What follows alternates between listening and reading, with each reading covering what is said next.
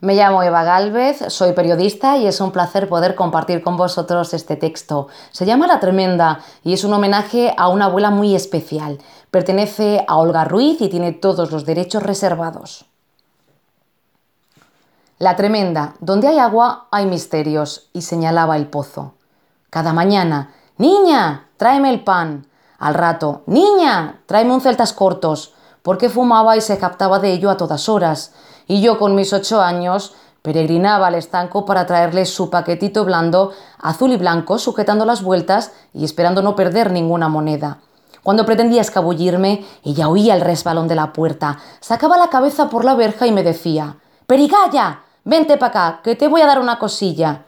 Luego, abuela, tengo que irme. Entonces ella me gritaba, y yo, ojiplática, me acercaba respetuosa, expectante, y alargaba la mano esperando ver caer cinco duros por los servicios prestados. Pero coño, arrímate más, que no te voy a comer.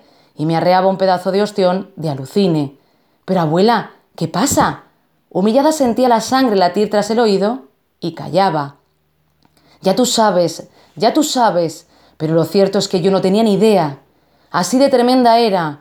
Ahora con cierta distancia entiendo que le debo mucho, me enseñó a escribir y el sentido injusto de las palabras, la construcción de mapas de encuentros con veredas discrepantes.